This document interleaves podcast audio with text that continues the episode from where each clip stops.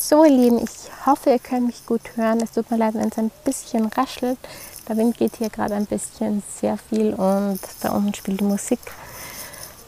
Aber ich habe jetzt gerade die Zeit und auch den Drang verspürt, euch jetzt diese Folge hier aufzunehmen. Und zwar möchte ich in nächster Zeit, solange ich hier im Kastanienhof bin, also in meiner Klinik, euch ein bisschen mitnehmen auf meine Reise und vielleicht auch den einen oder anderen ermutigen, sich Selbsthilfe zu suchen, denn ich weiß, dass es da draußen so, so, so viele Menschen gibt, die unter den gleichen Ängsten wie ich leide und die einfach sich einreden, das darf ich jetzt nicht sagen, nicht öffentlich machen, weil dann betiteln mich alle als geistig krank.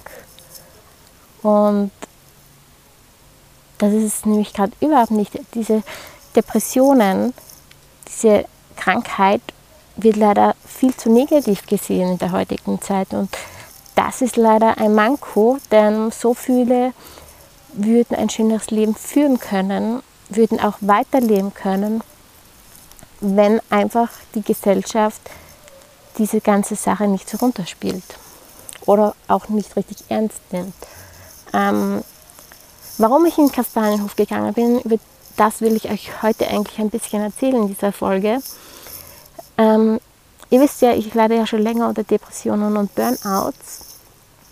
Bin auch schon seit ich 20 bin in Therapie, immer wieder in Gesprächstherapien. Ging mal gut, ging mal wieder schlechter und seit Februar dieses Jahr ging es mir dann wirklich rapide bergab mit meiner Stimmung. Ähm, ja, Daraus kam ich auch wieder mal kurz hoch und dann ging es wirklich so tief wie noch nie. Ähm, ich hatte einfach Angst vor allem. Ich hatte Angst vor sozialen Kontakten. Ich hatte Angst, ähm, rauszugehen. Angst, sich mit anderen Menschen zu unterhalten. Nicht gut genug zu sein. Nicht sportlich gesund genug. Nicht ähm, beliebt genug. Weil ich bin doch kein liebenswerter Mensch. Wie soll mich draußen jemand mögen, wenn ich mich selbst nicht mag, weil ich meinen Charakter nicht mag? Ich denke mir immer, es gibt so viele freundliche, nette Menschen, die werden umgarnt von anderen Menschen und ich fühle mich da total ausgeschlossen und da weiß ich, dass es an mir liegt. Denn ja, ich denke mir damit, ich bin dumm oder sie mögen meine Stimme nicht oder sie mögen mich persönlich nicht, wie ich aussehe habe ich deswegen auch in letzter Zeit sehr, sehr, sehr zurückgezogen. Vom, habe auch meine ganzen sozialen Kontakte abgebrochen, meine ganzen Freundinnen nicht mehr getroffen. Zur Familie ging es mal nur noch so ab und zu. Habe ich auf einmal total verschlossen. Das Einzige, was bei mir gut ist, ich kann, ja, ich kann meine Maske auflegen, wenn ich unter Menschen gehe. Ich kann den fröhlichen Menschen spielen, aber das raubt natürlich wieder so viel Kraft, dass wenn man wieder nach Hause kommt, man noch tiefer drinnen steckt, bevor man, als bevor man vorher aus dem Haus gegangen ist. Ja, und zum Schluss war es wirklich schon ganz schlecht, äh, schlimm, weil ich einfach nicht mehr aufstehen wollte. Ich hatte keine Kraft mehr. Ich hatte keine Kraft, meine Kinder Frühstück zu machen, anzuziehen, sie zu bespaßen, sie irgendwo hinzubringen. Selbst das Autofahren war für mich oft schon eine Qual. Ähm, habe im Haushalt nichts mehr machen können, bin mir dann immer nutzloser vorgekommen, noch nutzloser wie sonst. Dann habe ich mir einfach immer eingebildet, nachdem sich keiner mehr bei mir meldet, okay, es mag mich keiner, keiner nimmt mich ernst, ähm, denen ist es egal, wie, wie es mir geht. Und so geht halt der Gedankenkreis, dieser Gedankenkarussell immer tiefer, tiefer, tiefer so dass ich zum Schluss schon gesagt habe, ähm, ja, warum bin ich überhaupt noch auf der Welt? Ich bin ersetzbar.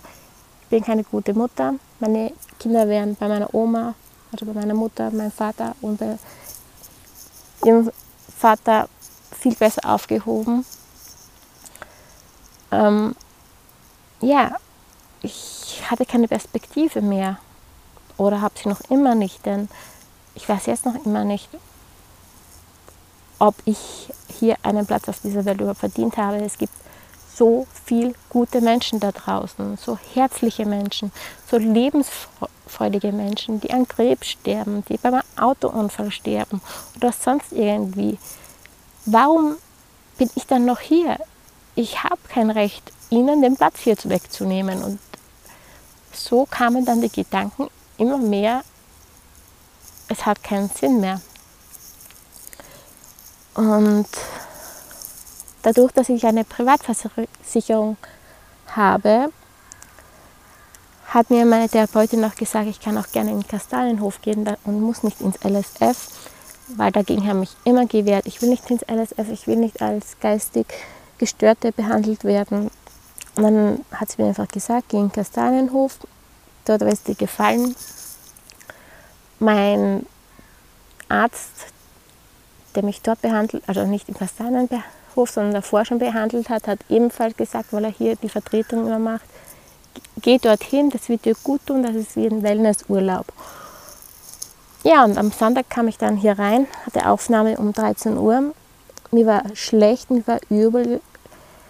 Meine Knie haben gezittert. Es war purer Frust in mir, weil ich jetzt wieder alle alleine, zu, äh, alleine gelassen habe zu Hause. Ich war wieder eine Belastung, weil jetzt müssen die anderen auf meine Kinder schauen. Sie müssen sich Sorgen um mich machen ja, die Aufnahme war dann eigentlich ganz nett hier. Bekam auch schon meine erste Infusion an diesem Nachmittag.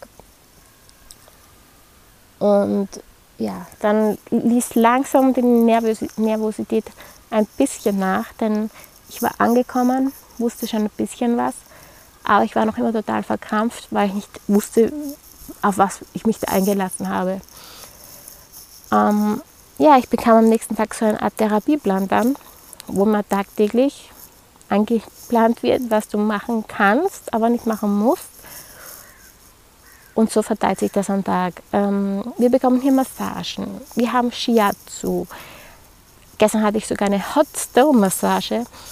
Wir haben Meditationen hier äh, und auch Gruppenmeditationen, Gesprächstherapien. Ähm, heute bekam ich sogar eine Moorpackung. Also es ist wirklich wie ein kleiner Fitness-Wellnessurlaub hier. Außer dass ich halt überhaupt nicht für Sport aufgelegt bin. Das ist einfach, weil mir die Kraft fehlt. Liegt vielleicht auch an den ganzen Tabletten, die ich bekomme und die Infusionen, die mich eigentlich einmal runterholen sollen, damit ich nicht immer den Drang habe, etwas tun zu wollen. Das war ja auch ein großes Manko bei mir. Also ich musste immer was tun. Sobald ich irgendwie zwei Minuten nichts zu tun hatte, war ich wieder nutzlos. Ja, mein Zimmer ist wunderschön. Wenn ich gerade das Krankenbett drin stehen würde, hätte ich gesagt, es ist wirklich ein Hotelzimmer. Und mein Balkon, meine Terrasse geht direkt ins Grüne, in den Garten. Das heißt, ich brauche auch nicht mehr durchs Krankenhaus gehen, um rauszukommen. Also ich kann über meine Terrasse gehen. Es ist wirklich wunderschön. Und da bin ich wirklich, wirklich dankbar, dass ich meine Zusatzversicherung habe. Ja, warum ich hier bin, habe ich schon ein bisschen angeschnitten. Aber ins Detail möchte ich dann erst in den nächsten Folgen gehen. Ich möchte eigentlich nur kurze Versionen hier jetzt immer aufnehmen, euch nicht voll spammen. Und so habe auch ich jeden Tag so 10 bis 15 Minuten was zu tun, über Sachen zu sprechen, die mich gerade beschäftigen. Und ich hoffe einfach, dass ich mit meinem Podcast hier wieder einige erreiche bzw. Mut gebe, sich wirklich Hilfe zu suchen und keine Angst mehr haben, es sich selbst einzugestehen, dass man Hilfe braucht. Denn bei mir hat es 13 Jahre gedauert, ich gesagt habe, es geht nicht mehr. Ich muss jetzt endlich in die Klinik und mir helfen lassen. Ja, und jetzt bin ich eine Woche hier und in einer Woche kann man nicht viel erreichen. Es war jetzt der fünfte, Moment, Montag, Dienstag, Mittwoch, Donnerstag, Freitag, Samstag, der sechste volle Tag, wo ich hier bin. Entschuldigung, ich bin nicht mehr ganz klar. Es sind halt die Infusionen und die Tabletten. und was wollte ich jetzt sagen? Jetzt habe ich total den roten Faden verloren.